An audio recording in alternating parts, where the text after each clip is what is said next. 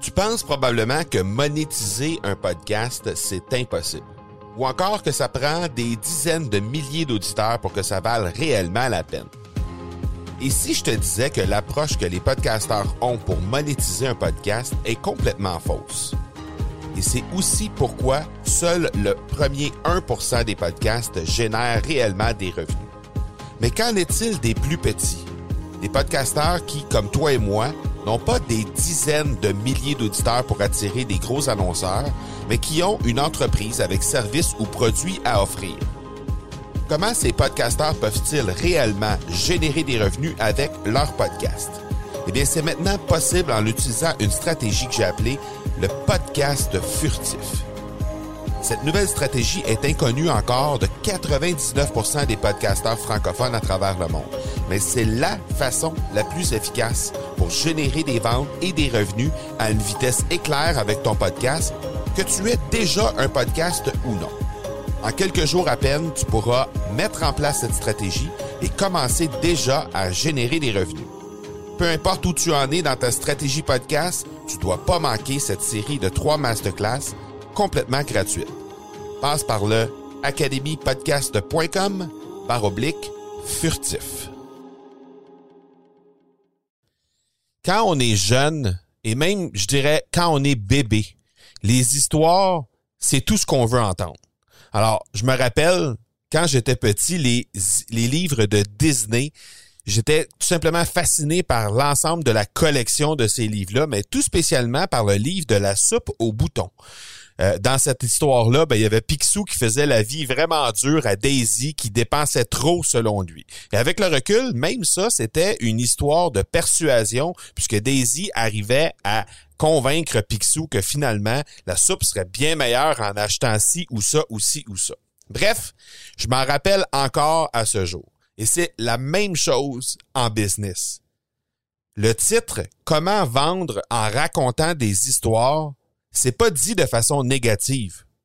Raconter des histoires, pas dans le sens nécessairement de dire n'importe quoi, mais si tu es entrepreneur et que tu cherches à augmenter tes ventes en faisant simplement mieux comprendre ton message, tu vas absolument vouloir rester jusqu'à la toute fin pour comprendre justement combien les histoires peuvent être puissantes pour la vente de tes trucs. Bienvenue sur l'épisode 280 de l'accélérateur. Mon nom est Marco Bernard, entrepreneur, consultant et formateur en podcasting. Avec plus de 100 000 auditeurs et plus de 300 000 dollars en revenus générés depuis son lancement, l'accélérateur, c'est le rendez-vous des entrepreneurs pour discuter marketing, vente et entrepreneuriat. On y discute avec les meilleurs entrepreneurs francophones au monde pour connaître leur parcours, leurs bons coups et leurs échecs, mais surtout leur stratégie de champion que tu pourras appliquer dans ton entreprise dès maintenant. Les histoires, ben, c'est ce qui te permet de mettre en contexte. Il y a plein d'exemples possibles, puis je vais t'en donner aujourd'hui une foule d'exemples.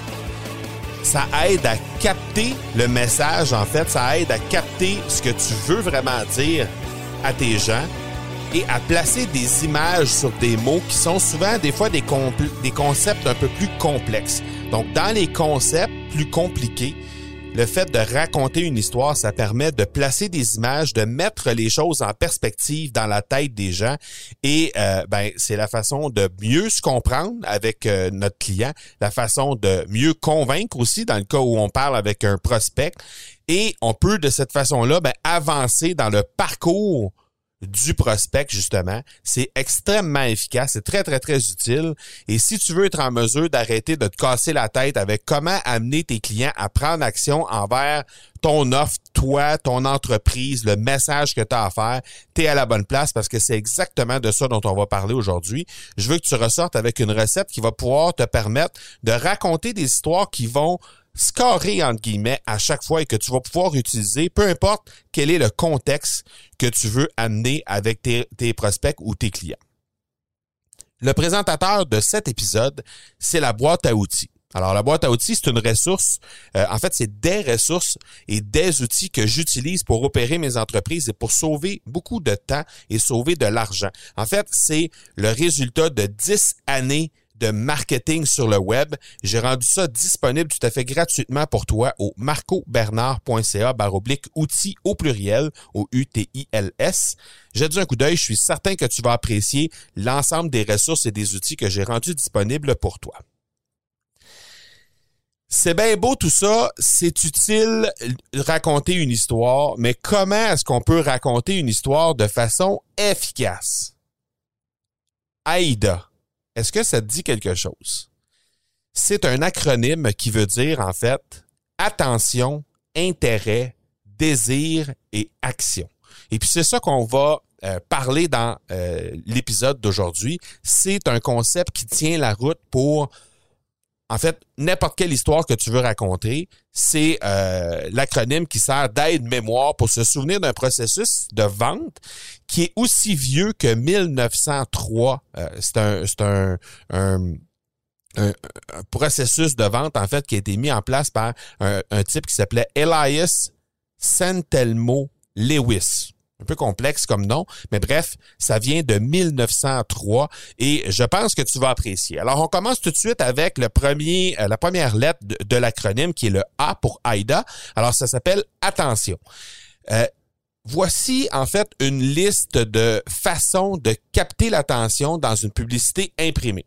Alors, d'abord, évidemment, tu peux utiliser un titre surdimensionné, tu peux utiliser des euh, polices de caractères qui sont originales, qui sont différentes. Tu peux euh, utiliser aussi des grosseurs de caractères qui sont pas uniformes. Tu peux changer l'orientation de euh, ton titre en tant que tel.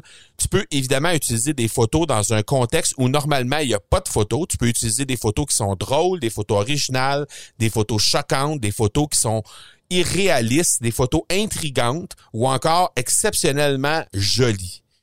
Tu utilises des encadrés, tu utilises des formes, tu utilises des formats qui sont hors normes. En réalité, ce que tu veux réussir à faire, c'est simplement de capter l'attention pour amener la personne à passer à la deuxième étape, à continuer à explorer l'histoire que tu veux lui raconter. Alors, en exemple, ben évidemment, le storytelling ou comment vendre en racontant des histoires.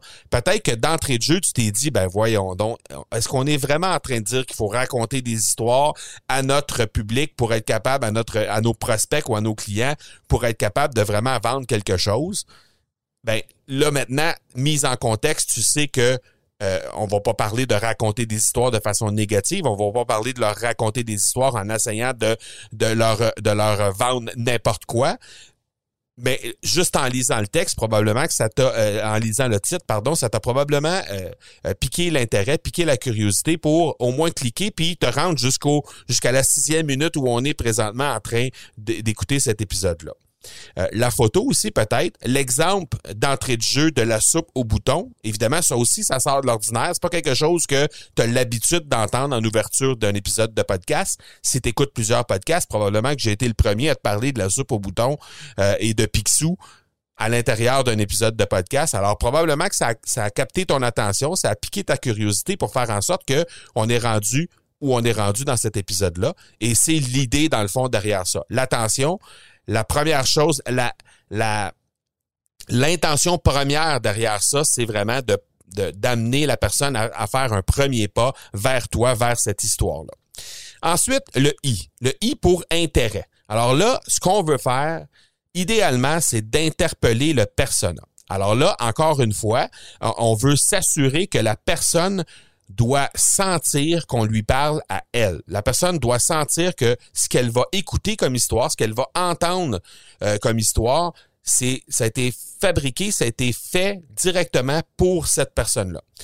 Et dans le fond, euh, si tu regardes la façon, et je, vais tirer des exemples un peu de comment j'ai bâti cet épisode-là, dans euh, comment toi tu peux bâtir une histoire et, tirer des comparaisons par rapport à ça. Parce que de mon côté, l'intérêt, en fait, j'ai euh, je t'ai mentionné dès l'ouverture, à, peu près à la 30e seconde, je t'ai parlé de si tu es un entrepreneur qui cherche à augmenter ses ventes, ben simplement peut-être aussi faire mieux comprendre ton message, tu vas vouloir rester jusqu'à la toute fin parce que ces histoires-là, c'est, tu vas comprendre à quel point c'est puissant pour la vente de tes trucs. Ben, j'ai probablement que tu es un entrepreneur parce que si tu n'étais pas un entrepreneur, ben tu aurais très rapidement compris que cette histoire-là, l'épisode d'aujourd'hui, l'histoire que je suis en train de te raconter, cette histoire-là n'est juste pas faite pour toi. Parce que, donc, tu n'aurais pas écouté, tu serais pas rendu à la huitième minute avec moi, tu aurais probablement déjà quitté. Et là, tu vas dire, ouais, mais on veut pas nécessairement que les gens quittent, on veut pas nécessairement, on veut avoir le plus grand nombre de personnes possible qui écoutent nos histoires, qui écoutent nos épisodes, qui lisent nos, nos articles de blog, qui regardent nos vidéos. Et la réponse, c'est non. Ce que tu veux, c'est que la bonne personne consomme ton contenu. Et ça, ben, quand tu le fais avec, en, captant l'intérêt et en mentionnant, en interpellant le persona, on appelle ça l'appel à l'avatar ou l'appel au persona, ben, définitivement, tu t'assures que la personne qui continue de t'écouter, c'est la personne qui risque de euh, qui risque d'en ressortir gagnant et qui risque d'avoir le plus d'intérêt en écoutant ton histoire. Ensuite, le D, c'est pour désir. Alors, ce que tu veux faire, tu veux provoquer le désir chez la personne qui t'écoute. faut que tu lui fasses une offre alléchante, évidemment, une proposition qui est irrésistible. Et je te propose plutôt de faire rêver ton client potentiel ou ton client tout court rendu là. faut que tu réussisses à le faire imaginer en train de profiter des bénéfices de ta proposition. Et si je, tire un parallèle à ce que j'ai fait aujourd'hui, j'ai mentionné, donc, si tu veux être en mesure d'arrêter de te casser la tête avec comment amener tes clients à prendre action envers ton offre, ton entreprise, envers toi, ben, tu es à la bonne place parce que c'est exactement de ça dont on va parler aujourd'hui. J'ai mentionné ça tout de suite après le jingle musical. Et donc, tu as compris que si ça t'intéresse de justement amener ton client vers autre chose, prendre action vers toi, prendre action vers une offre, prendre action vers une entreprise, c'est en écoutant cet épisode-ci que tu vas comprendre. Donc, le désir, le fait que tu vas ressortir avec une recette que tu vas pouvoir utiliser à chaque fois aujourd'hui, ça fait partie de ce que j'ai mentionné pour susciter le désir que tu puisses rester jusqu'à la toute fin de cet épisode-là.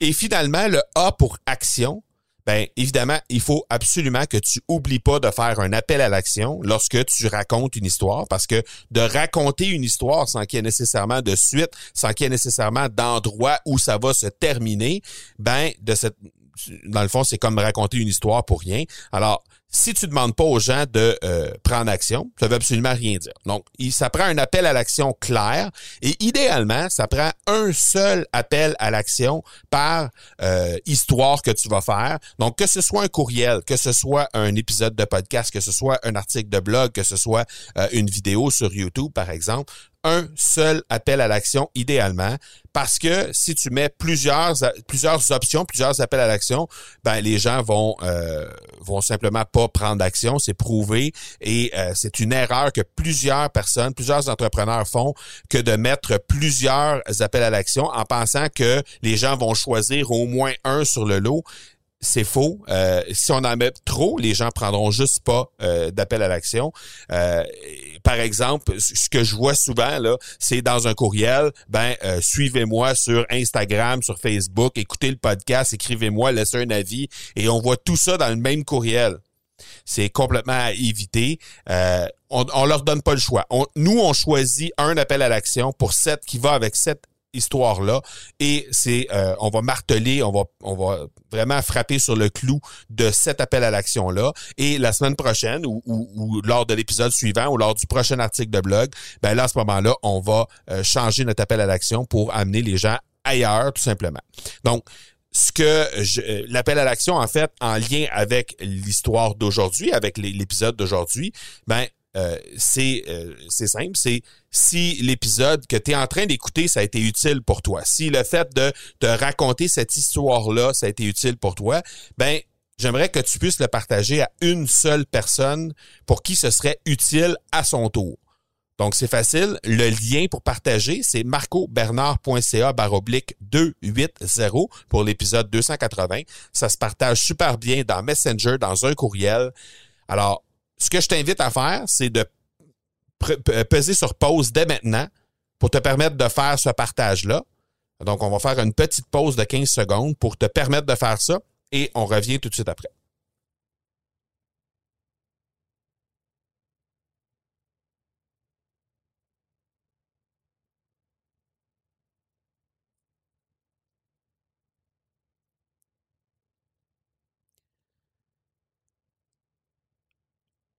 Autre point que tu dois absolument faire pour te rappeler des histoires. Parce que, tu sais, très souvent, on se fait raconter, on va dans, on va dans une rencontre de famille, on se fait raconter une blague. Tu sais, la joke, là, ah, je me rappelle plus, là, euh, telle personne a raconté une blague, puis là, t'essaies de, de te rappeler de cette blague-là, puis t'arrives pas à te rappeler parce que, bon, tu l'as entendu, c'était super drôle, et là, t'essaies de la raconter une semaine plus tard quand tu rencontres d'autres amis, puis tu trouvais ça très drôle, mais t'arrives pas à t'en rappeler. Donc, une façon facile de te rappeler des histoires parce que je suis certain qu'au moment où on se parle, quand tu commences à regarder l'ensemble des histoires que tu pourrais peut-être raconter avec euh, ton, ton entreprise, peut-être que tu te poses des questions à savoir, oui, mais j'en ai pas d'histoire, moi. Puis autour de mon entreprise, il y en a pas nécessairement d'histoires intéressantes que les gens vont vraiment, euh, vraiment s'y rattacher. Je te rappelle que je t'ai raconté l'histoire de Picsou et de la soupe au bouton au départ. Là. OK? La seule chose que j'ai fait, c'est que j'ai tiré une analogie entre le fait que quand on est jeune, on aime se faire raconter des histoires et que l'être humain est fait comme ça. Il se rappelle davantage des choses lorsqu'il se fait raconter une histoire. Alors, c'est la simple raison pourquoi j'ai pris cette histoire-là au départ et je l'ai déclinée avec l'acronyme AIDA et on a euh, par la suite raconté l'histoire de cet épisode-là et on a tiré des parallèles entre tout ce que j'ai fait pendant l'épisode et ce qu'il faut que tu fasses. Maintenant, toi de ton côté, ce qu'il faut que tu fasses, c'est qu'à chaque fois que tu vois une histoire peu importe l'histoire, ça pas obligé d'être une histoire de ton entreprise, ça peut être une histoire qui arrive dans un film, ça peut être une histoire qui arrive dans un bulletin de nouvelles que tu vois sur Internet, peu importe c'est quoi l'histoire, et que tu vois qu'il peut y avoir des parallèles qui sont facilement tirés entre cette histoire-là et ce que toi, tu fais dans la vie de tous les jours. Note cette histoire-là dans un, dans un book d'histoire, dans un livre qui va te permettre de lister l'ensemble des histoires pour tirer des parallèles avec ce que tu fais. Donc, chaque fois qu'un client t'en raconte une, c'est extrêmement puissant, euh, que ce soit le fait que le client, euh, tu lui as donné des bienfaits par rapport à ton produit. Euh, exemple, le, client, il disait, je, je pensais pas, mais ton produit est super pour telle, telle, telle chose, j'ai eu tel, tel, tel résultat. Ça, cette histoire-là, tu dois absolument la noter avec le plus de détails possible parce que oui, tu peux raconter cette histoire-là en 15 secondes en allant vraiment à l'essentiel. Tu peux aussi prendre une version un peu plus longue et raconter l'histoire vraiment en détail avec un 2-3 minutes, ou tu peux prendre le temps de mettre tout ça en contexte avec le produit, la création du produit, et après ça, amener l'histoire de ton client et d'en faire une version longue de 10, 15, 20 minutes, et même d'amener ça euh, pour, euh, pour mettre dans un, dans un webinaire, par exemple, et ça va réussir à fonctionner. Donc, ce qu'il faut que tu fasses, c'est que tu mettes dans ce livre d'histoire-là le maximum de détails possible et par la suite, tu vas prendre le temps que tu as pour raconter l'histoire et tu vas raconter la version courte, la version moyenne ou la version longue selon où tu es rendu. C'est une des meilleures façons d'abattre une objection d'un client potentiel, d'un prospect. Avant d'acheter, par exemple, j'étais sceptique, papa, papa, je pensais telle, telle chose, je pensais pas que tel produit ou tel service ferait ci, ça, ça. Euh, mais une chance que finalement j'ai fait le saut parce que là aujourd'hui ça m'est arrivé telle telle telle telle chose depuis. Donc ce qu'un client te raconte, c'est des histoires en or. Ce que tu trouves dans l'actualité sur internet un peu partout pour euh, avec laquelle tu peux tirer des parallèles de ce que tu fais dans, dans la vie de tous les jours, c'est définitivement très intéressant. Et sais-tu quoi? Une fois que tu vas démarrer ce book d'histoire-là, que tu vas commencer à noter des histoires là-dedans, toi-même, parce que on, on l'a dit, c'est beaucoup plus facile de se raconter, de se, de se rappeler plutôt des concepts qu'on se fait raconter que des concepts qui sont abstraits. Donc, même toi, pour tes propres choses à toi, ça va être plus facile de te rappeler des histoires, comment abattre les objections, comment raconter des histoires, comment bien convaincre, comment bien vendre, parce que ça, va se faire à travers d'histoires et tu vas te rappeler plus facilement de ces histoires-là et de tout le contexte et de tout ce qui, va avec tes produits, tous les liens que tu vas en tirer. Et donc, ça va comme ça va être plus facile, ça, ça va être des choses qui vont, qui vont venir naturellement. Donc, c'est extrêmement important de les noter parce que ça va être beaucoup plus facile pour toi de t'en rappeler. Donc, si on récapitule, au niveau des histoires, c'est quelque chose d'extrêmement puissant. Ce qu'il faut que tu rappelles, tu te rappelles, c'est le AIDA. Donc, AIDA pour A pour attention, I pour intérêt, D pour désir, A pour action. Et tu mets un book d'histoire disponible.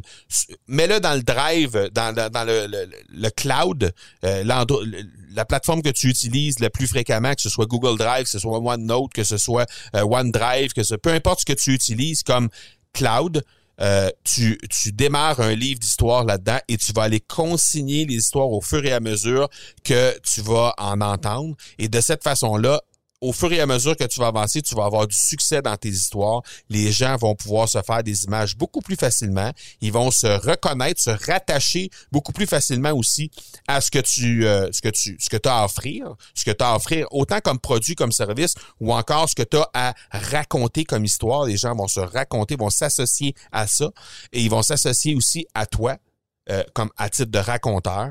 Et là, maintenant, la seule chose qui va te rester à faire, c'est vraiment de prendre action. Alors, encore une fois, je te rappelle, l'appel à l'action pour l'épisode d'aujourd'hui, ben c'est euh, si tu as aimé ça, tu fais juste simplement partager à une seule personne le marcobernard.ca baroblique 280 dans Messenger, dans un euh, message courriel, sur Instagram, peu importe, choisis la plateforme que tu désires. Quelqu'un pour qui ce serait utile d'écouter cet épisode-là, partage-lui marcobernard.ca baroblique 280.